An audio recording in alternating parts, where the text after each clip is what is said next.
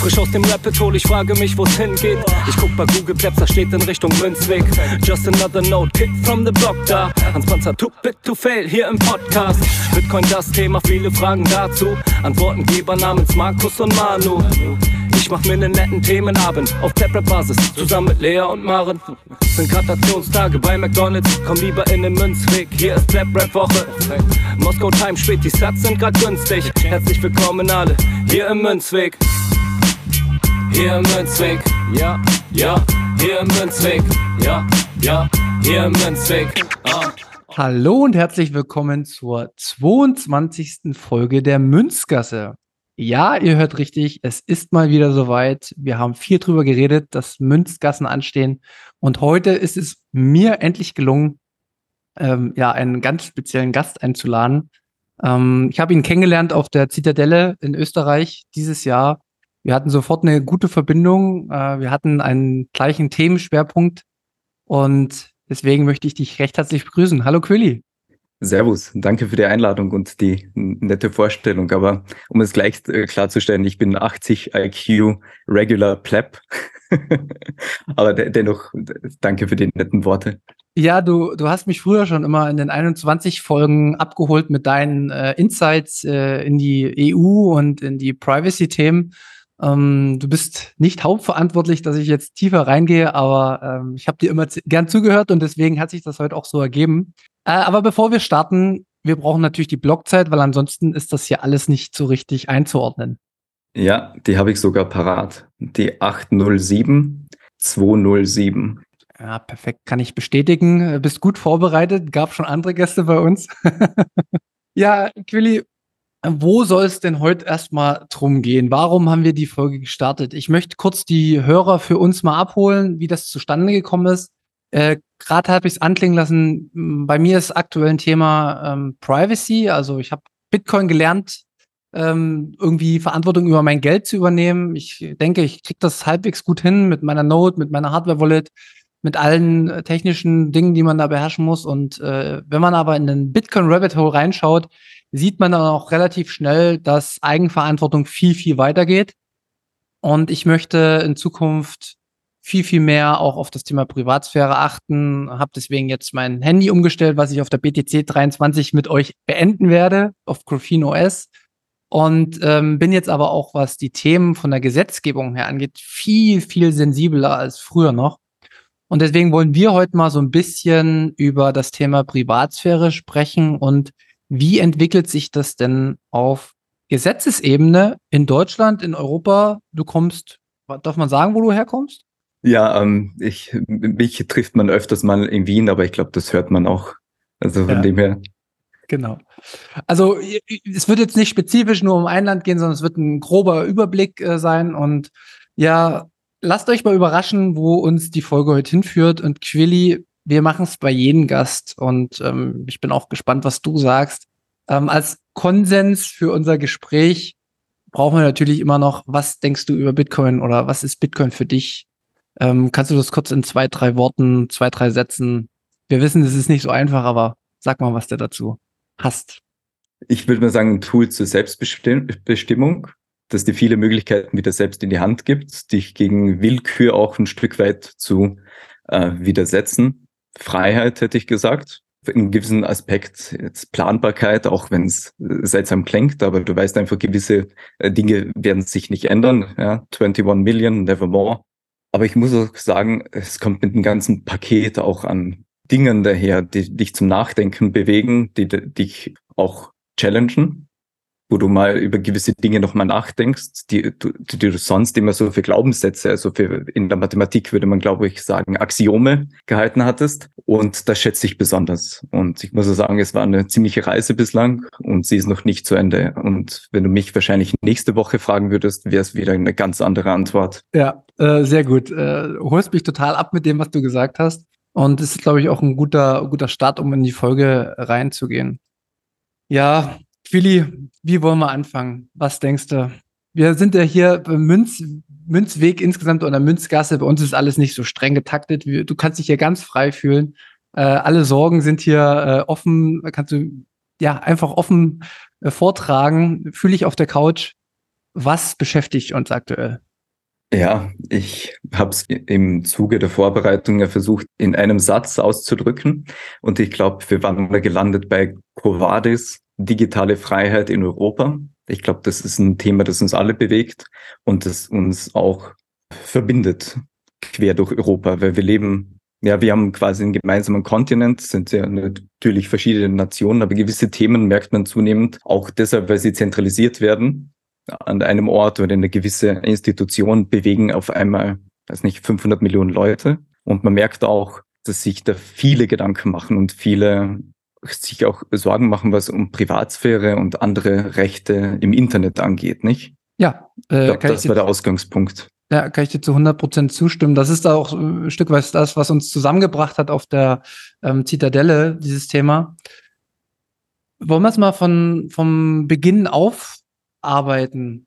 Wir sprechen größtenteils über Europa heute. Was ist denn der Ursprung eigentlich von Europa gewesen? Welche, also, weil wir, wir neigen schon ab und zu dazu, alles immer schlecht zu sehen, ein Stück weit, ne? Alles verändert sich negativ, aber es ist natürlich auch erstmal gut, ähm, festzustellen, Europa, gut oder schlecht. Ich persönlich, ich kann es schon mal vorwegnehmen, bin ein absoluter Freund von Abschaffung von Grenzen. Äh, ich finde es äh, furchtbar, tatsächlich in immer wieder nur noch nationales Denken zurückzufallen und ähm, andere auszugrenzen. Deswegen ist ja der, so ein großes Europa an sich, wie es mal in Urzeiten gedacht war, oder wenn man es vielleicht mal ganz auf global dann sieht, ja, äh, ist ja eigentlich ein schöner, guter Gedanke. Oder wo kommen wir denn daher eigentlich? Ja, also zunächst wollte ich da noch auf Folgendes eingehen. Ich glaube, eine der großen Krankheiten unserer Zeit ist es, alles immer in Extremer zu sehen. Entweder sind die Leute total vor, für etwas oder total dagegen. Und diese differenzierte Betrachtungsweise, die kommt uns als Gesellschaft immer mehr abhanden und das ist nicht gut, wenn du dann versuchst, konstruktive neue Wege zu finden, weil das Ganze ist eine ganz beträchtliche Grauschattierung und äh, ich glaube, das hat in der Vergangenheit gut funktioniert, Dinge differenziert zu betrachten und dann auch abzuwägen und nicht sofort irgendwas in die Schublade zu stecken, links, rechts, autoritär, was gibt es noch, Einhorn, weiß nicht, rot, irgend, du weißt genau, was ich meine, ja? Also da sollte man sich schon die Zeit nehmen, die Dinge auch abzuwägen und da bin ich ein großer Fan von. Und auch wenn es um das Thema Europa geht, muss man, glaube ich, schon betonen, zunächst ist es ein verhältnismäßig kleiner Kontinent, der sehr viel Leid hinter sich hatte. Und ich glaube, das größte Geschenk, das dieses Konstrukt dann auch, um langsam auf die EU zu kommen, uns allen gegeben hat, war nämlich der Frieden, der sehr lange dann auch gehalten hat. Also würde ich mal sagen, ja, Gründung da, der größte Katastrophe in Europa oder eine der größten Katastrophen Zweiter Weltkrieg und ja, die ganzen äh, Verbrechen, die da begangen wurden bis zum Jugoslawienkrieg, hat es ja mehr oder weniger gut funktioniert in Europa mit der friedlichen Situation. Und ich glaube, das ist schon etwas, das man sich in Erinnerung behalten sollte, aber darauf kann es sich nicht ewig ausruhen. Und Frieden bedarf auch immer Arbeit, immer Anstrengung und so weiter. Ich glaube, das vergessen auch manche. Okay, das war mir das erste Positive und ich glaube, es hat auch die Leute ein Stück weit zusammengebracht, freie Individuen auch zusammengebracht, ne? Die miteinander kooperieren wollen und Wohlstand schaffen wollen. Ich glaube, das war auch ein ziemlicher Gewinn. Also um mal mit der positiven Seite des Ganzen, Ganzen anzufangen. Ja. Und mir gefällt auch diese Idee, dass Leute auf Augenhöhe dann an einem Kontinent zusammenkommen, über Dinge sprechen, sich austauschen und dann ja was Gutes, Gutes daraus machen, um da jetzt einen Punkt zu setzen. Ja, ich kann dir da voll zustimmen und ähm, ich bin auch immer noch der Überzeugung, ähm, dass wir, wenn man weit in die Zukunft schaut, gerade auch die ja, Grenzen, die physischen Grenzen immer mehr verschwimmen werden, weil das einfach die digitale Welt auch mit sich bringt. Ähm, aber aktuell ähm, sehen wir eine, eine Verschiebung in Europa, die ist mir anfangs vor, ich weiß noch, ich will mal kurz äh, die Leute noch abholen, vielleicht habt ihr den gleichen Gedanken vor 10, 12, 15 Jahren, da wurden sich äh, ganz häufig in den äh, Stammtischen auf äh, ganz Deutschland unterhalten, wie es denn sein kann, dass die EU jetzt äh, sich über Glühbirnen Gedanken macht und vorschreibt, wie die Gurke auszusehen hat. Das war immer noch relativ lustig, war immer relativ nett. Ähm, hat aber auch schon zu Missgunst geführt bei vielen, die es nicht verstanden haben. Warum muss das jetzt sein? Ähm, mittlerweile sind wir aber tatsächlich in einen ganz, ganz äh, sensiblen Bereich angekommen, wie ich finde, dass in Europa Gesetze erlassen werden, beziehungsweise Verordnungen, die dann aber durch die Länder umgesetzt werden müssen, wo es um, ja, finde ich, unsere absoluten Grundrechte geht. Um absolute Menschenrechte, die auch in der UN verankert sind. Und mir gehen persönlich, und das geht dir wahrscheinlich auch so, mir geht es viel zu viel ohne Diskussion auch einher. Also äh, teilweise werden Gesetze erlassen und ich höre nichts in den Nachrichten dazu. Äh, man hört keine Diskussion in irgendwelchen äh, Talkshows, man hört keine Diskussion groß im Bundestag. Ähm, die Leute wissen teilweise gar nicht, was da alles stattfindet. Und ähm, ich fand das in der Vergangenheit immer sehr gut, wie du darüber aufgeklärt hast. Und auf die Punkte wollen wir jetzt so ein bisschen auch eingehen. Was dem ganzen Kontinent da nicht so gut tut, finde ich persönlich, ähm, ist die Zentralisierung von Kompetenzen.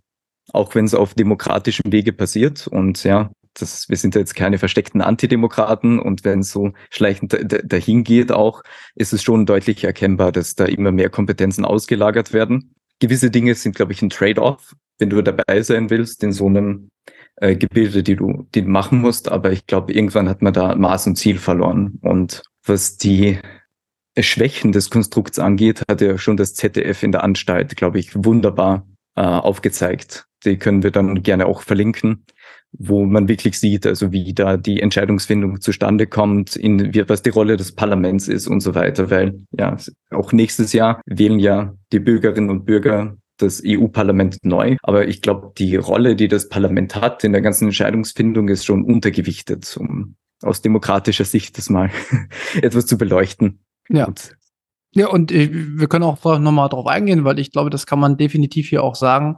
Ähm, Gerade die Wahl von der aktuellen äh, Präsidentin Ursula von der Leyen, die war sehr, sehr, ja, umstritten bis nicht nachvollziehbar und durch, ich kann das jeder Experte, ich mag keine Experten, aber kann eigentlich jeder äh, bestätigen, dass Ursula von der Leyen quasi nicht in Wahlkampf angetreten ist und trotzdem EU-Kommissionspräsidentin geworden ist. Und ähm, das muss man schon auch in Frage stellen. Aber wir können es jetzt aktuell nicht ändern, aber ich finde, darüber sollte geredet werden und da sollte nicht aufgehört werden, drüber geredet zu werden. Ähm, weil wenn die Entscheidungen dann so weit weg sind von den Bürgern und dann wird selbst noch in der Personalie, äh, wird ähm, quasi, kann man dann, wir sagen immer als Bitcoiner, im Hinterzimmer Entscheidungen vor verschlossener Tür sind etwas, was eigentlich No-Go ist in der Demokratie, äh, sondern da braucht man Transparenz, äh, von, off, von vornherein offene Karten offene Diskussion, offenen Diskurs und ähm, das ist quasi ein Beispiel dafür gewesen, was nicht gut war und wo man schon erste ja, Brocken gesehen hat, erste Verwerfungen, die mich persönlich als überzeugten Europäer ähm, ins Nachdenken haben kommen lassen. Ja, äh, ganz speziell diese Hinterzimmergeschichten, die kommen ein einfach bei weiten Teilen der Bevölkerung nicht gut an und viele wenden sich dann auch ab das ist eine logische Konsequenz daraus. Und ich finde auch Transparenz ist ein hohes Gut. Und da gibt es auch einige Initiativen, die das verbessern wollen. Ja, also es das heißt jetzt, glaube ich, nicht, dass du jede einzelne Zeile von Ursula von der Leyen's Handy lesen möchtest, aber wenn es um die wichtigen Dinge geht, dann wäre schon mehr Tran Transparenz ganz gut, ja. Gut, dann haben wir erstmal die ersten einführenden Worte, unser erstes Statement, erste Einordnung fertig. Und wir wollen jetzt, glaube ich, mal ein bisschen mehr ins Detail gehen. Ähm, worum geht's uns heute? Vor zwei Wochen, glaube ich, war es, wurde ein sogenannter Digital Service Act erlassen, beziehungsweise umgesetzt, also er ist in Kraft getreten. Quilly, hol uns mal ab. Was bedeutet das für uns? Die ganze Initiative kam ja unter dem Schirm daher, ein sicheres und ein mehr transparenteres Internet zu machen gegen Fake News vorzugehen, illegale Inhalte rauszubekommen aus den äh, Online-Plattformen. Und ich glaube, auch da ist der größte Knackpunkt. Es geht um die großen sozialen äh, Plattformen, wo dann einfach stärker gegen äh, Fake News und ja, potenziell gefährliche Inhalte äh, vorgegangen werden sollen. Und da sind in Zukunft dann die sozialen Netzwerke verpflichtet, Gegenmaßnahmen zu implementieren, Faktenchecker einzusetzen und was war das andere noch? Ja, du musst auch eine Meldemöglichkeit für Inhalte haben. Nur das Problem dabei war, dass es stellenweise etwas vage definiert wurde und auch die Rolle, also mir persönlich die Rolle der Faktenchecker nicht ganz passt, wie die auserwählt werden. Ja. Da hätte es bessere Ansätze gegeben, Das war einer der Kritikpunkte, die ich hatte. Ja, ich habe mich äh, auch noch mal in verschiedenen ähm, YouTube-Kanälen informiert, aber ich habe es auch ähm, mir das Video angeschaut von der EU, ähm, wo es in einer Minute einfach erklärt wird. Also es geht im Endeffekt darum, Kinder zu schützen vor Webseiten oder vor Inhalten, damit sie nicht äh, schon in äh, frühester Kindheit mit Inhalten konfrontiert werden, die vielleicht Eltern nicht gut finden. Ähm, es geht darum, tatsächlich Fake News ähm, zu canceln, die wohl in der Vergangenheit durch Corona und durch Krieg äh, immer mehr Zulauf haben.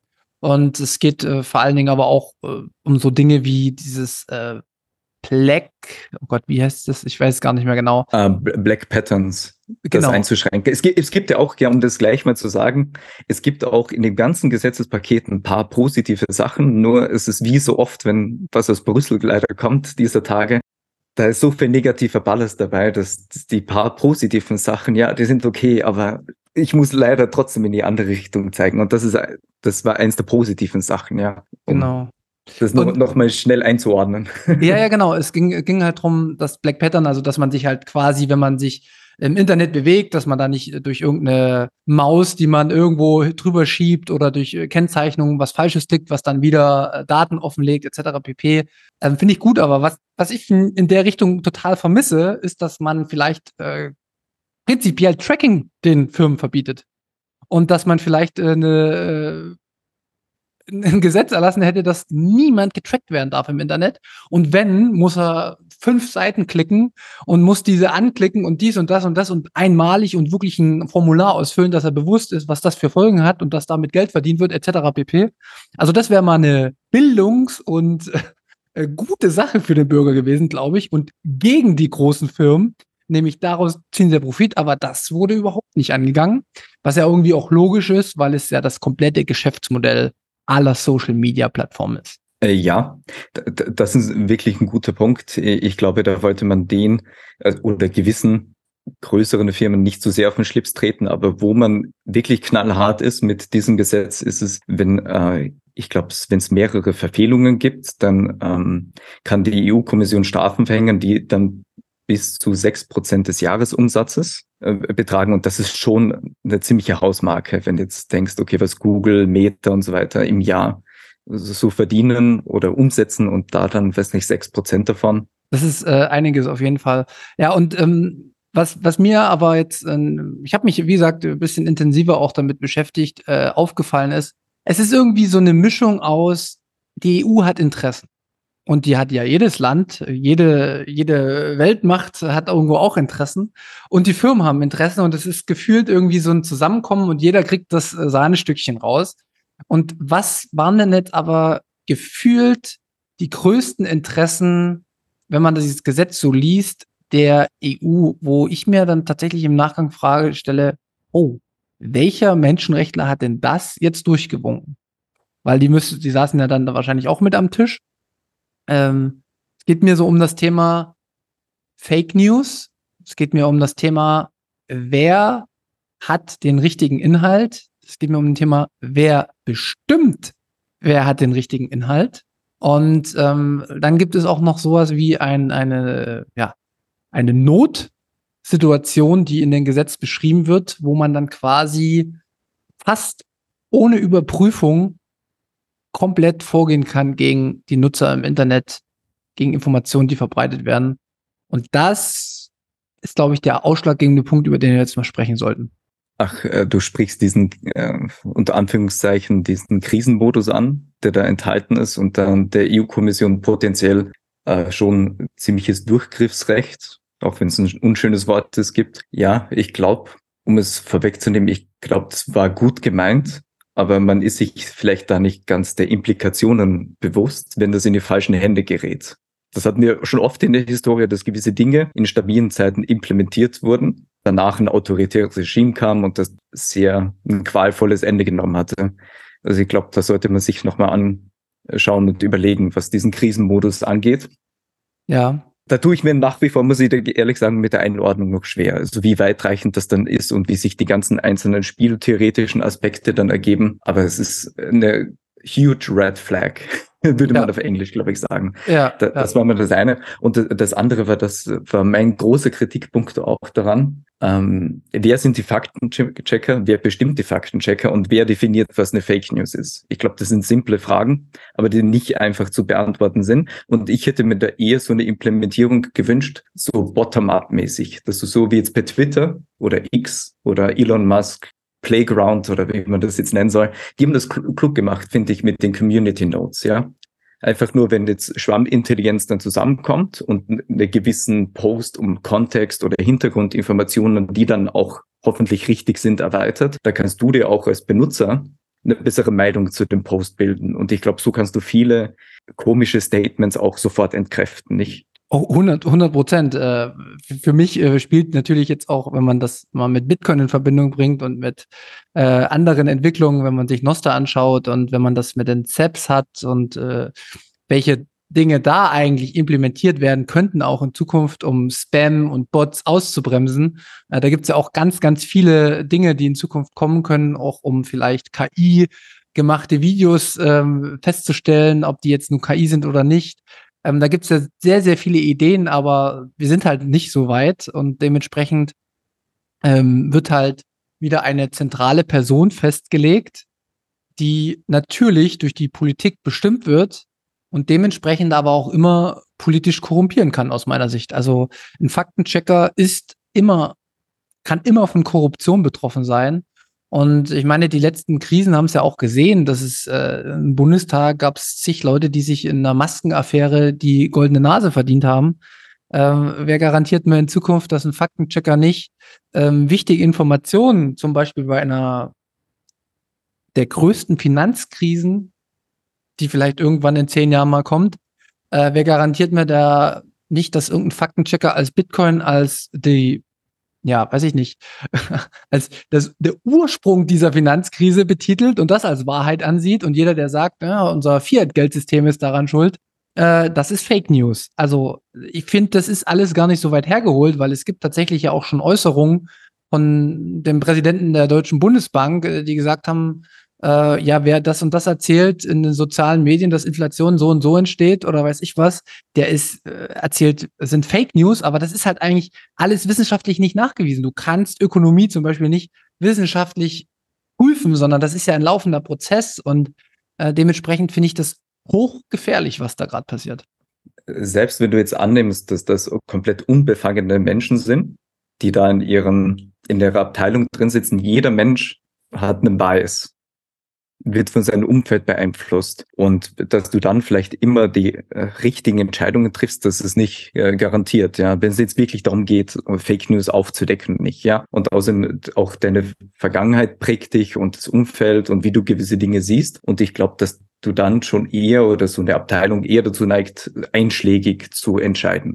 Jetzt gar nicht so, dass es von oben herab diktiert wird, sondern einfach nur, weil das so eine sehr homogene Gruppe ist, die ähnliche Weltanschauungen haben. Und ich glaube, dann besteht schon die Gefahr, dass es in eine gewisse Richtung geht, wohingegen dieser Community-Ansatz durch Schwarmintelligenz nachhaltiger funktioniert, weil du hast ganz unterschiedliche Individuen, die dann sagen, okay, ich möchte Faktenchecker werden. Und dann wird einfach die Community sagen, ja. Und dann wird aber die Entscheidung des Faktencheckers nochmal überprüft. Okay, hat er jetzt richtig entschieden? Oder nicht. Na, natürlich ist das auch beeinflussbar. Kein System ist perfekt, aber ich glaube, da wird, wird so eine Auslese geben, ja. Wer verzapft Blödsinn oder wer korrigiert dann quasi richtig. Ja, wenn es jetzt wirklich um die ganz schlimmen Inhalte geht, weiß nicht, wie, wie heißt das jetzt, Kindesmissbrauchsmedien und so weiter und, und andere, ja, ich habe dir schon vorhin gesagt, also heute wird das eine oder, oder andere Mal derailed, weil ich glaube, das ist auch eine gute Einstiegsmöglichkeit, nämlich auf zwei Punkte wollte ich noch eingehen. Ja. Äh, das erste Mal, wenn du auf so sozialen äh, Plattformen unterwegs bist, dann müssen die Betreiber sich auch fragen, wie viel Selbstbestimmtheit und wie viel muten wir den Nutzerinnen zu. Gehe ich davon aus, dass du jetzt halbwegs äh, differenzieren kannst, auch wenn du Community Notes hast, also dass du selbst erkennst, okay, das wurde richtig gestellt, das ist Quatsch, oder halte ich dich einfach nur für, weiß nicht, für ein 21 EQ Plap und bedenke, Alter, selbst wenn ich ihm die Community Notes zeige, nee, ich muss ihn schützen. Und immer wenn das kommt, und wenn ich denke, ich muss dich jetzt vor A, B, C, D schützen, muss ich dir aber gleichzeitig das kommt sofort. XYZ an Freiheit wegnehmen, weil du kannst nicht jemanden schützen, ohne eine Freiheit einzuschränken. Das meine ich jetzt komplett wertfrei. Das ist einfach so. Ja, 100 Prozent, weil es wird ja auch ein Stück weit ähm, die Möglichkeit genommen, eine Erfahrung zu machen. Also ähm, die eigene Bewertung entsteht ja nicht dadurch, dass man andere für sich bewerten lässt, was richtig oder was falsch ist, sondern die eigene Selbstsouveränität entsteht ja dadurch, dass man selbst überprüft, was ist für mich richtig, was ist für mich falsch. Und ähm, ich möchte persönlich auch noch mal so ein bisschen meinen Werdegang hier darstellen. Ich habe das schon sehr häufig in dem Podcast gemacht.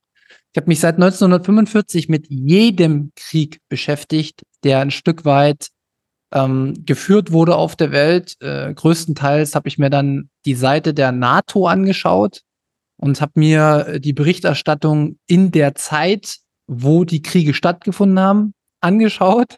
Und ich habe mir die Berichterstattung 15, 10, 20 Jahre später angeschaut. Und es hat sich immer, wirklich in fast jedem Krieg hat sich nachher herausgestellt, dass was man in dem Moment gedacht hat, was die Wahrheit ist, hat sich mit Abstand, wo die Emotionen nicht mehr so verbunden waren von der, von der Bevölkerung, wo andere Regierungschefs dann am, am Werk waren, wo man quasi sagen konnte, okay, das ist Geschichte, wirklich teilweise um 180 Grad gedreht, das Blatt. Wo auf einmal der Aggressor zum, oh nee, der war, der hat sich tatsächlich verteidigt oder ähm, Dinge, die als Auslöser für Kriege ge gewählt wurden, die waren quasi äh, in, in, inszeniert. Also äh, Vorfall von Tonkin kann man sich da gerne mal anschauen im Vietnamkrieg. Ähm, Oder die sich, Brutkastenlüge. Ich wollte gerade sagen, die Brutkastenlüge beim äh, ersten Irak- bzw. Kuwait-Problematik. Ähm, lest euch das gern mal durch, aber das sind Fakten. Das sind weltweit anerkannte Fakten, dass in dem Moment diese Dinge Auslöser waren für bestimmte Handlungen, was im Nachgang Lügen waren. Und wenn ich mir jetzt einfach vorstelle, wir haben aktuell gerade einen Krieg in Europa. Ich möchte nicht bewerten, warum, wieso, weshalb, weil meine Informationsdichte ist zu gering. Ich habe für mich ein paar Indizien, aber meine Informationsdichte ist zu gering, um alles perfekt einzuschätzen. Ich kann aber jetzt schon feststellen, dass der Blickwinkel in 20 Jahren rückblickend auf den Krieg ein anderer sein wird als jetzt aktuell. Und ich bin froh, dass ich vermeintliche Fake News bekomme, weil ich kann es ja gar nicht wissen, weil Russland haut seine eigene Bevölkerung mit Fake News zu. Aber wer sagt mir denn, dass bei uns das nicht ähnlich passiert? Also es kann immer sein, dass wir bestimmte Fehlinformationen auch aus eigenen Quellen bekommen. Und das ist ein Stück weit die Lehre der Geschichte. Und da möchte ich einfach, dass jeder drüber mal nachdenkt, was es bedeutet, wenn auf einmal von vornherein Fake News geblockt werden, was das mit dem eigenen Meinungsbild in Zukunft für alle möglichen Situationen in unserer Gesellschaft zu tun hat. Sorry, ich musste jetzt den Rant ablassen. Ja, ich glaube, den Rückblick da, der hat schon viele gute Punkte aufgeworfen, ja. Und es gibt ja nicht umsonst auch das Sprichwort, dass im Krieg die Wahrheit zuerst stirbt. Ja, das äh, finde ich auch und das äh, hat sich bisher auch bei mir immer so ergeben und deswegen habe ich da auch zu ganz, ganz vielen Dingen äh, eine differenzierte Einstellung. Was nicht heißt, dass ich die Wahrheit für mich gepachtet habe. Ne? Das muss man auch ja. dazu sagen. Ja, aber da, da zeigt sich auch ähm, etwas, auf das ich früher eingehen wollte, nämlich das mit dem Blickwinkel und Umfeld. Thema NATO. Sieh dir mal zu einem gewissen NATO-Thema die Berichterstattung in Deutschland, Österreich und der Schweiz an das ist ein ganz besonderes Erlebnis zu gewissen Themen. Und da wirst du auch sehen, natürlich kein Vorwurf an irgendwelche Länder da, aber wenn du da in der Redaktion drin sitzt oder wenn du Medienschaffender bist, dass du dann auch einen gewissen Blick, äh, Blickwinkel hast. Deswegen würde ich auch sagen, dass wenn du im Leben nur eine Informationsquelle hast, dann hast du ein Problem. Also du brauchst so viele Blickwinkel wie möglich, ja, um gewisse Sachen zu verstehen und zu filtern. Und ich finde, was im Bitcoin-Podcast auf jeden Fall niemals ähm, fehlen sollte, sind auch so Beispiele wie Julian Assange. Ähm, das ist auch ein sehr, sehr, sehr gutes Beispiel dafür, wie auch innerhalb der EU, ja, man muss ja sagen, Großbritannien ist in der EU gewesen noch äh, zu dem Zeitpunkt ähm, und auch Schweden, äh, da wurde ähnlich mit ihm umgegangen und vor allen Dingen auch wie Amerikaner quasi mit ihm umging und was sie fordern und äh, was er eigentlich getan hat, ähm, nämlich die schlimmsten Verbrechen dieser auf dieser Erde aufzudecken und wenn das dazu führt, dass jemand äh, quasi gefoltert wird im Sinne von White-Foltern, also dass man das quasi über Einzelhaft und äh, sonstige Dinge tut, ausspioniert, ist alles nachgewiesen, könnt ihr alles nachlesen, könnt ihr alles tausendfach nachprüfen, was wir hier sagen. Da wird sich kein Politiker aktuell in Deutschland äh, zu äußern, weil es ein Thema ist, was nicht angesprochen werden darf. Und ich finde, solche Informationen könnten ja auch von Gatekeepern äh, der Bevölkerung vorenthalten werden. Und dann bleibt er quasi der Vergewaltiger und das Ganze drumherum, äh, was eigentlich passiert ist und dass vielleicht der Rest auch erstunken und erlogen war. Ich will nicht drüber urteilen, aber die, der Verdacht steht im Raum. Ähm, das muss man dann halt, weiß ich nicht, über andere Quellen sich holen. Und das ist vielleicht verboten, mit hohen Geldstrafen bedroht. Und da stelle ich mir tatsächlich die Frage, wohin geht das noch? Das ist tatsächlich ein guter Punkt. Und ich glaube, äh, man kann nicht über Assange gesprochen äh, haben, ohne Free Assange mal gesagt zu haben. Ich finde, dass jeder einzelne Tag, wo er den Haft verbringt und wo er äh, gefoltert wird, das ist eine Schande für unseren Kontinent und was unser Kontinent mal sein wollte, muss man ganz ehrlich so sagen. Und ich verstehe auch bis heute nicht, warum so hart gegen Whistleblower vorgegangen wird und so unverhältnismäßig, ja. Lässt sich schwer tragen, muss man ganz ehrlich sagen. Und auch um abschließend noch was dazu zu sagen, also es gibt viele Dinge auf der Welt, die Verbrechen sind, aber Kriegsverbrechen aufzudecken, ist kein Verbrechen, sondern dafür hast du eigentlich den Friedensnobelpreis verdient, muss man ganz ehrlich sagen. Auch wenn es ja. bei gewissen Leuten schon eine unpopular Opinion ist, aber nee, dazu stehe ich. Ist, äh, ich, ich stimme dir zu 100% zu und ich muss ja auch sagen, ich habe ja, manch einer glaubt es mir vielleicht nicht, aber ich bin ja auch äh, Polizist in meinem äh, Fiat-Leben und ähm, mir liegt, äh, sage ich mal, also weißt du, ich führe ja Gesetze aus und ich habe bestimmte Dinge gelernt und ich habe ein bestimmtes Rechtsverständnis und ich habe ein bestimmtes Verständnis von, wie funktioniert ein Staat und vor allen Dingen, ähm, was ist durchs Grundgesetz wie geschützt und da steht einfach nur mal das Individuum ganz vorn, weil nur so können wir tatsächlich garantieren, dass wir eine ausgewogene äh, Gesellschaft haben, die ja eben nicht alle in eine Richtung rennen lässt und dann äh, in der schlimmsten Katastrophe rennen. Ich weiß halt nicht, wie oft wir den Fehler noch machen wollen, geschichtlich. Aber ich möchte jetzt auch, weißt du, wir kommen vielleicht noch drauf. Vielleicht werden wir jetzt zum Beispiel mit dem Podcast sofort wieder in der, in der rechten äh, Meinungsgesinnung eingeordnet, wo ich dann aber ganz klar sagen muss, also ich bin sowas von gegen eine einheitliche Meinung, die in eine Richtung geht. Ich möchte differenzierte Meinung. Ich möchte einfach, dass möglichst viele Informationen auf den Tisch kommen, dass die Menschen sich eine eigene Meinung darüber bilden und dass die Summe der Meinungen und der größte Konsens, der ein Stück weit daraus entsteht, dass das ein Stück weit äh, der Ursprung einer guten Gesellschaft ist. Und das kann ich aber alles nicht mehr glauben und ich kommuniziere das auch äh, in aller Öffentlichkeit, überall, wo ich bin, dass ich mich mittlerweile ernsthaft frage, wie weit werden die Gesetze noch erlassen?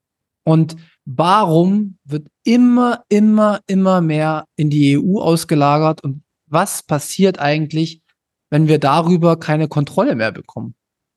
Also ich wüsste jetzt zum Beispiel, in Deutschland wüsste ich noch, wie ich mich gegen so ein Gesetz quasi jetzt wäre, aber ähm, mit wie viel Kosten das verbunden ist in der EU, ja, wo ich da genau hin muss, wie die genauen Abläufe sind das ist hochkomplex und hat nichts mehr mit der Realität und der Wirklichkeit der Menschen, die ein System ja auch noch verstehen müssen, in dem sie leben, zu tun, aus meiner Sicht. Und das ist auch das, was mir auffällt. Die Debatte fehlt komplett. Früher, ich komme aus einem, aus einem kleinen Dorf, da wurde sich am Stammtisch über jedes Gesetz unterhalten und da wurde gestritten und da waren komische Meinungen dabei und da waren gute Meinungen dabei. Aber da wurde gestritten, da wurde sich ausgetauscht und jetzt ist es einfach nur noch, ja, stimmt. Das ist gegen Kriminelle. Och, das erleichtert mir das Internet äh, und ich kann dann jetzt quasi nicht mehr äh, irgendwie Opfer der großen Firmen sein. Aber ja, wenn es dann ums Tracking geht, hört dann auch schon wieder auf. Also, das ist alles nicht zu verstehen. Und das ist mir total wichtig, dass das die Menschen hören. Auch wenn wir nur eine gleiche, kleine Reichweite haben, ähm, das muss raus, oder? Ja, also äh, Thema Tracking und so, da gibt es schon einige Möglichkeiten, wie du dich wehren kannst. Also zum Beispiel Graphene OS, ja, ist jetzt auch kein universeller Schutz, ähm, aber es setzt man an den richtigen Stellen an, verhindert gewisse Übergriffe, von Firmen auf dich als Individuum. Und ja, das mit der europäischen Ebene, es, es, ist, es wird einem eben extrem schwer gemacht, dagegen die, die Stimme zu erheben, die demokratische Stimme zu erheben. Weil selbst wenn es in Brüssel am Tisch liegt, es muss ja auch da noch beschlossen werden im Parlament, dann ratifiziert, dann nochmal in den Parlamenten der Mitgliedstaaten. Aber das Problem ist eben, es ist recht schwierig, da den Diskurs in Gang zu bringen. Und über gewisse Dinge wird eigentlich gar nicht gesprochen. Ich meine, es gibt ja auch die Möglichkeit, da europaweit ähm, Volksinitiativen zu starten, nur das ist logistisch so schwierig, ist mit Kosten ver ver verbunden und du hast auch nur so kurz Zeit dafür, dass das fast ein Ding der Unmöglichkeit ist. Also mir fällt keine Initiative ein, die erfolgreich war. Andererseits, also wenn das jemanden stört, also den Politikern vor Ort, auch im, Bundestag, also wenn man da die Leute kontaktiert, das ist mal, glaube ich, ein erster guter Weg. Und es gibt auch in den einzelnen Mitgliedstaaten ja diese Volksinitiativen. Man kann ja demokratisch noch viel bewirken. Also wir sind ja jetzt nicht im 1984 Orwell, weiß nicht, wie man das nennen soll, angekommen. Man kann sich schon noch wehren, nur es wird zunehmend schwieriger, finde ich. Und ja. das ist das Problem. Und die Leute sprechen nicht mehr über die Probleme. Die Leute interessieren sich für irgendeinen Bullshit, der auf TikTok geht.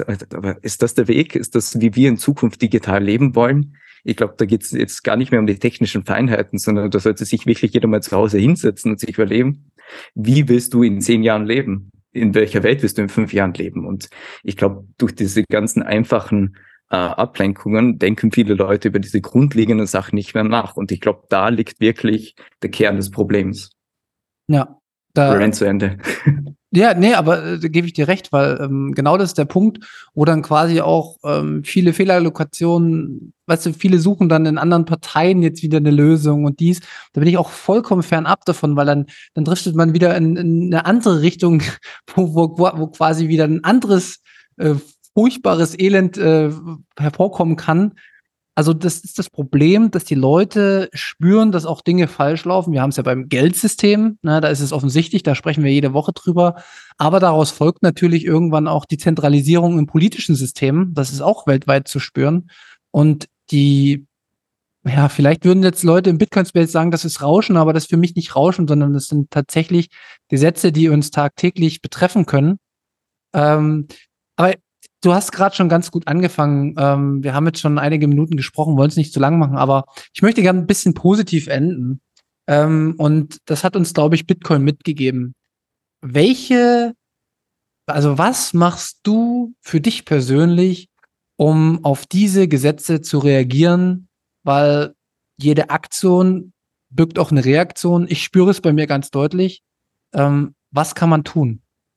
Also die kleinen Dinge machen oft den großen Unterschied. Und dann glaube ich ganz fest, also wenn viele Leute gleichzeitig oder so in kurzen Zeitraum kleine Dinge verändern in ihrem täglichen Leben, dann kann das eine große Auswirkung haben. Und selbst wenn du nur darüber sprichst, weil, es dich bewegt, weil du konstruktive Lösungsvorschläge bringst, weil du jetzt, weiß nicht, TikTok löscht, endlich bitte löscht TikTok und weil du einfach da bewusster damit umgehst oder jetzt nicht mehr WhatsApp nutzt, sondern Signal oder SimpleX oder irgendwas, einfach die kleinen Dinge. Ja, du musst ja dein Leben jetzt nicht sofort umkrempeln. Aber ich glaube, dass man so die ersten Schritte, wo, was ich geändert habe, ja, und einfach be bewusster im Internet unterwegs sein. Ja, trifft quasi auch mein äh, Zeitgeist gerade. Ich habe das schon vor ein paar Monaten angesprochen. Ähm, ich habe mir aufgrund der Entwicklung bei Apple das äh, quasi da Bestrebungen waren, gegen eine Bitcoin-Plattform von Noster vorzugehen, weil da gesappt werden kann. Das hat für mich den Anlass gehabt, okay, dann muss ich mich mit meinem Handy auseinandersetzen, ob das noch das Richtige ist. Und das sind halt die kleinen Dinge. Ich treffe eine Entscheidung. Ähm, ihr merkt, ich bin nicht nur negativ gegen die Entwicklung der EU, sondern ich bin auch negativ gegen die Entwicklung, die natürlich auf Firmenebene auch passieren. Das ist ein Stück weit das, was Eric Huge gesagt hat wir können keinen gesichtslosen Firmen oder Regierungen vertrauen, wenn es um unsere Daten und vor allen Dingen, was ist Geld auch, ne, wenn es um unser Geld geht. Ähm, und dementsprechend ähm, habe ich angefangen, mir ein neues Handy zuzulegen. Corifino S drauf zu spielen. Es ist nicht einfach für mich, aber es geht Stück für Stück, Tag für Tag, kleines bisschen, immer mehr. Weg von Google, weg von Apple, weg von Facebook, weg von Meta, weg von TikTok geht auf die Sachen, die euch gut tun. Ich bin jetzt zwei Wochen nicht mehr bei Twitter. Ich habe eine mentale Entspannung, ihr glaubt es nicht. Es ist wirklich sehr, sehr wohltuend und äh, man beschäftigt sich tatsächlich wieder tiefergehend mit für mich wichtigen Themen, äh, anstatt über eine Augenklappe von Olaf Scholz zu sprechen. Ähm, und was kann man noch tun? Ähm, beschäftigt euch mit Bitcoin, weil Bitcoin ist der Ursprung von einer gewissen persönlichen Freiheit, weil eure Abhängigkeit, die ihr über Geld habt, die ist in letzter Instanz immer ausschlaggebend über das, was ihr denkt und was ihr sagt und was ihr in der Lage seid zu sagen. Und in dem Zuge beschäftigt euch kurz mit VPN. Ein VPN eingerichtet. Äh, wie, also ich empfehle immer Mulvat. Ist super schnell, kann man mit Bitcoin bezahlen. Ähm, das muss auch nicht jeden Tag sein. Ne? Man fängt da einmal an, man schaut sich das an und das muss auch nicht immer perfekt sein. Man ist nicht perfekt. Aber man gewinnt Tag für Tag immer mehr Souveränität über sich selbst und man kann dann vielleicht auch noch, und jetzt komme ich zu dir, Quilly, sich vielleicht auch mal bei Nostra anmelden, weil das ist zum Beispiel auch ein soziales Medium, äh, wo man tatsächlich sagen kann, da wird die Zensur schwierig. Ich glaube, es wird zwingend notwendig sein, die Plattformen zu verlassen.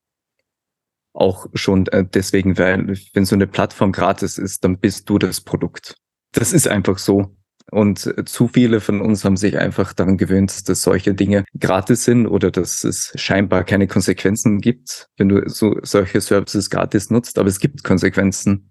Wie zum Beispiel, dass du ein Datenlieferant bist. Äh, das ist immer der erste Punkt für Nostra. Das hast du da eben nicht beim Protokoll. Du kannst auch den, den, ähm, den Client nutzen, den du willst. Du kannst dir die Relays aussuchen. Und ich glaube auch, ich weiß ganz genau, dass früher oder später die Kritik kommt, aber dort kann man nicht zensieren oder dort kann man Fake News ja nicht ähm, entgegenwirken. Doch, ich glaube, wir haben heute schon zweimal erwähnt, wie das funktionieren könnte. Jetzt nicht, das ist kein Pitch für Zensur, sondern einfach nur, wenn gewisse Dinge im Raum stehen, dass du hergehen kannst als Community und es einfach richtig stellst oder erweiterst, nicht? Also darum geht's ja, dass du Dinge, die offensichtlich in gewissen, ähm, gewissen Punkten falsch sind, einfach sagen kannst, okay, ja, einfach so ein Post-it-Note dazu kleben. Jetzt nicht ja. runterreißen, nicht zensieren, nicht verbrennen, nicht draufspucken, sondern einfach ein Post-it dazu.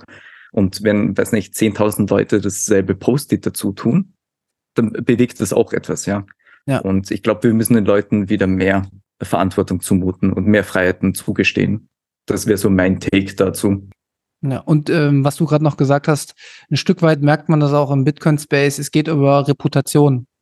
Ähm, und das ist einfach so. Wer viele Jahre klare Strukturen, klare Posts, äh, gute Informationen geliefert hat, der hat baut sich natürlich über Jahre eine gute Reputation auf. Und da ist es aber auch wichtig, dass er nicht gecancelt werden kann, wenn er dann mal gegen den Mainstream oder gegen eine aktuelle politische Entscheidung dann auch wieder einen guten Post macht, weil das ist natürlich sehr vertrauenswürdig, wenn jemand mit einer hohen Reputation dann auch Dinge postet, dann überlegen sich die Menschen das. Und da ist es vor allen Dingen dann wichtig für die Leute, sich eine Reputation auf einer Plattform oder nicht auf einer Plattform, sondern auf einem Protokoll aufzubauen, wo halt quasi dann die Zensur nicht gegen denjenigen möglich ist, auch von behördlicher Seite, was es ja auch genügend gab, wenn man sich äh, US-Wahlkampf oder sonstige Themen äh, weltweit anschaut. Ich meine, über China braucht man nicht reden und über Russland, da wissen wir es, aber mir ist immer wichtig, das zu zeigen, dass das auch bei uns passiert. Ja, also dass äh, die Reaktionen, die durch viele kommen und warum gibt es Noster, es sind alles Reaktionen auf Aktionen der letzten Jahre und Jahrzehnte, weil die Tendenz immer mehr in eine Richtung geht. Und das muss man einfach klipp und klar betonen und erwähnen. Und ja. Ja. Ich weiß nicht, ob das jetzt Absicht war von dir, aber ich finde, du hast einen der essentiellen Punkte auch angesprochen, die global falsch laufen. Weil ich bin niemand, der jetzt an diese zentralen Verschwörungen glaubt oder glaubt, ja, da sitzen zehn Leute irgendwie jährlich zusammen bei irgendeinem, irgendein Bierchen oder Wein irgendwo am Berg und planen das nächste Jahr. Ich finde, wir einfach, wir haben einfach in vielen Bereichen die falschen Anreize. Und wenn du die falschen Anreize hast, dann musst du nichts steuern. Wenn die Anreize falsch sind, dann entwickelt sich das so in Eigendynamik komplett in die falsche Richtung. Und wenn du da auch bei, äh, im, im, im sozialen Netzwerkbereich das äh, mit den Anreizen, ja, Reputation und so weiter fixst, dann fixst du das andere auch. Ja, nicht alles. Also es wird nie ein System geben, das fehlerfrei oder makellos ist. Das ist einfach, aber du kannst zumindest mal ja, großen Klotz wegschaffen. Und ich glaube, das wäre schon mal sehr viel wert. Ja, nee, also war schon bewusst von mir gewählt, das auch nochmal zu sagen, weil ich glaube auch nicht dran, dass es da irgendwie eine äh, Weltregierung oder irgendwas gibt, sondern für mich ist das eigentlich ganz, ganz logisch, äh, wie ich es aus dem Bitcoin-Space eigentlich auch kenne, wenn es ums Geldsystem geht. Wir sehen, dass eine zentrale Steuerung von Geld nicht funktioniert, weil eine zentrale Identität, Institution hat zu wenig Information, um alles vorherzusehen und kann den dementsprechend nicht gut steuern. Und dementsprechend gibt es für mich auch niemanden auf der Welt, der irgendwo mit zehn Männchen sitzt und die Welt steuert, weil dann müsste er auf alle Situationen immer voll Zugriff drauf haben und das alles steuern können. Und das ist einfach unmöglich. Das hast du selbst mit tausend Quantencomputern nicht, weil einfach die Informationsveränderung auch im, im, im aktuellen, ja, in der Realität, die kann niemand erfassen. Äh, das sind oft Dinge, die wir reininterpretieren, die äh, zusammenkommen. Und nichtsdestotrotz, hast du es gut erklärt, die Fehlanreize führen trotzdem zu bitterbösen Systemen. Die Geschichte hat es gelehrt. Wir wissen es, wir sehen es. Ähm, es ist noch nicht zu spät. Wir können immer jederzeit durch Technik uns wehren. Und dazu rufe ich einfach auf. Wenn die Menschen bereit dafür sind. Das ist auch kein Zwang übrigens. Deine Antwort hat was Wunderbares auch jetzt offenbart, nämlich diesen Informationsvorsprung, den die dezentralen Netzwerke haben und wo wir schon wieder mal, ohne es geplant zu haben, bei der österreichischen Schule der Nationalökonomie gelandet wären. Also liebe Grüße an Rachim und so weiter. Das ist einfach die Sache. Zentral gesteuerte Systeme funktionieren nicht oder bei weitem nicht so gut wie die dezentralen Strukturen. Und ich glaube, da liegt das größte Potenzial auch für die nächsten Jahrhunderte in solchen dezentralen Systemen. 100 Prozent. Und Quilly, ich finde, das waren sehr, sehr gute Abschlussworte für die heutige Folge. Es waren, ähm, vielleicht hat euch der rote Faden gefehlt, vielleicht war es nicht äh, on point, aber ich finde, es war wichtig, dass wir die Dinge mal beim Namen nennen, ähm, mal den äh, Finger aufheben und drauf zeigen, äh, wo ist die Wunde, die wir sehen. Ähm, lasst sie nicht größer werden und ja, Quilly, wir hatten im Vorfeld besprochen, wir machen in Zukunft vielleicht noch weitere Folgen. Dann gehen wir detaillierter nochmal auf äh, Themen ein wie digitale ID oder Vorratsdatenspeicherung oder Chatkontrolle, weil in letzter Instanz sind das alles Themen, auch KI-Gesetze, die mit Bitcoin in Verbindung sind, in einer sehr, sehr engen Verbindung.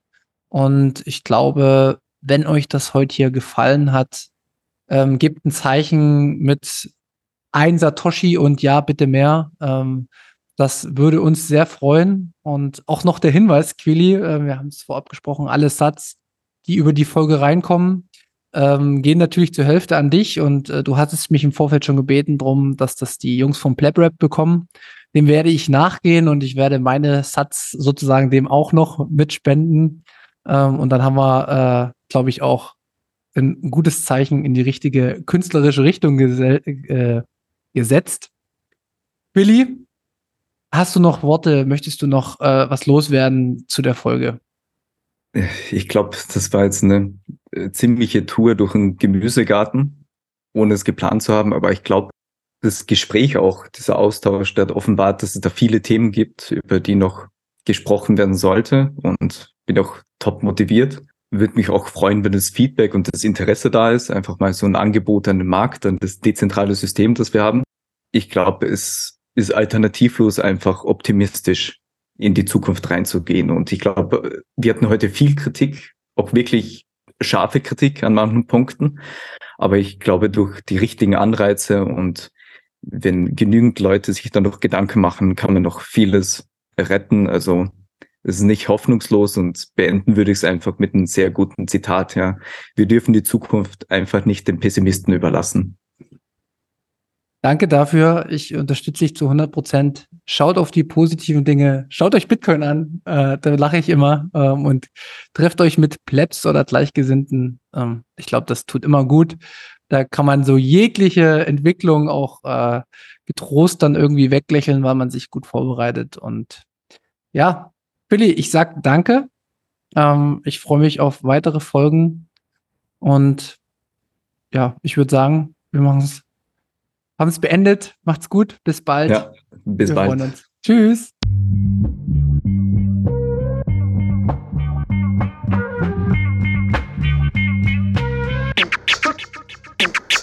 Ja, frisch aus dem Rapid hol, ich frage mich, wo's hingeht. Ich guck bei Google Maps, da steht in Richtung Münzweg. Just another note, Kid from the block da. Hans Panzer, too bit to fail, hier im Podcast. Bitcoin das Thema, viele Fragen dazu. Antwortengeber namens Markus und Manu. Ich mach mir nen netten Themenabend auf Taprap-Basis, zusammen mit Lea und Maren. Sind Gratationstage bei McDonalds, komm lieber in den Münzweg, hier ist Trap-Rap-Woche. Moskau Time spät, die Sats sind grad günstig. Herzlich willkommen alle, hier im Münzweg. Hier im Münzweg, ja, ja, hier im Münzweg, ja, ja, hier im Münzweg, ah, ah, Orange Pilling. Es ist Pleb, Rap, Weed, Manu, Markus haben eingeladen, direkt angenommen. Lassen die uns doch nicht zweimal sagen, was ist Bitcoin eigentlich? Lass es uns zusammen erfahren. Leas offene Fragen, er hat von Tubit und Maren. In der Münzgasse wird klar, worum es um Bitcoin geht. Es sind die Individuen und was sie bewegt. Alles freiwillig für uns selber ausgewählt. Freiwillig den Pfad verändert, weg von diesem Fiat-Weg. Im Münzweg ist unergründlich der Weg das Ziel. Scheinbar endlos und kurvig, Flussverlauf vom Nil. Das Wissensangebot mittlerweile unendlich viel. Nur du löst das Oracle-Problem, denn du machst Bitcoin real. Pierce in einem Netzwerk, bleibst together strong. Synergie, Kettenreaktion wie atomare Bomben. Meine Revolution, um friedliches Geld zu bekommen. Viele Münzwege führen zum Glück, dezentral gewonnen. Hier Münzweg, ja, ja, hier Münzweg, ja, ja, hier Münzweg, ah, ah, Orange Pilling. Ich sehe ein Blockzeichen am Himmel, Einsatz für den Doktor. Bei einem großer Notfall, steig in den Helikopter. Adresse Münzweg 21, Orange Pilz im Medizinkoffer. Take off, Alter. Digga. Digga, Beat.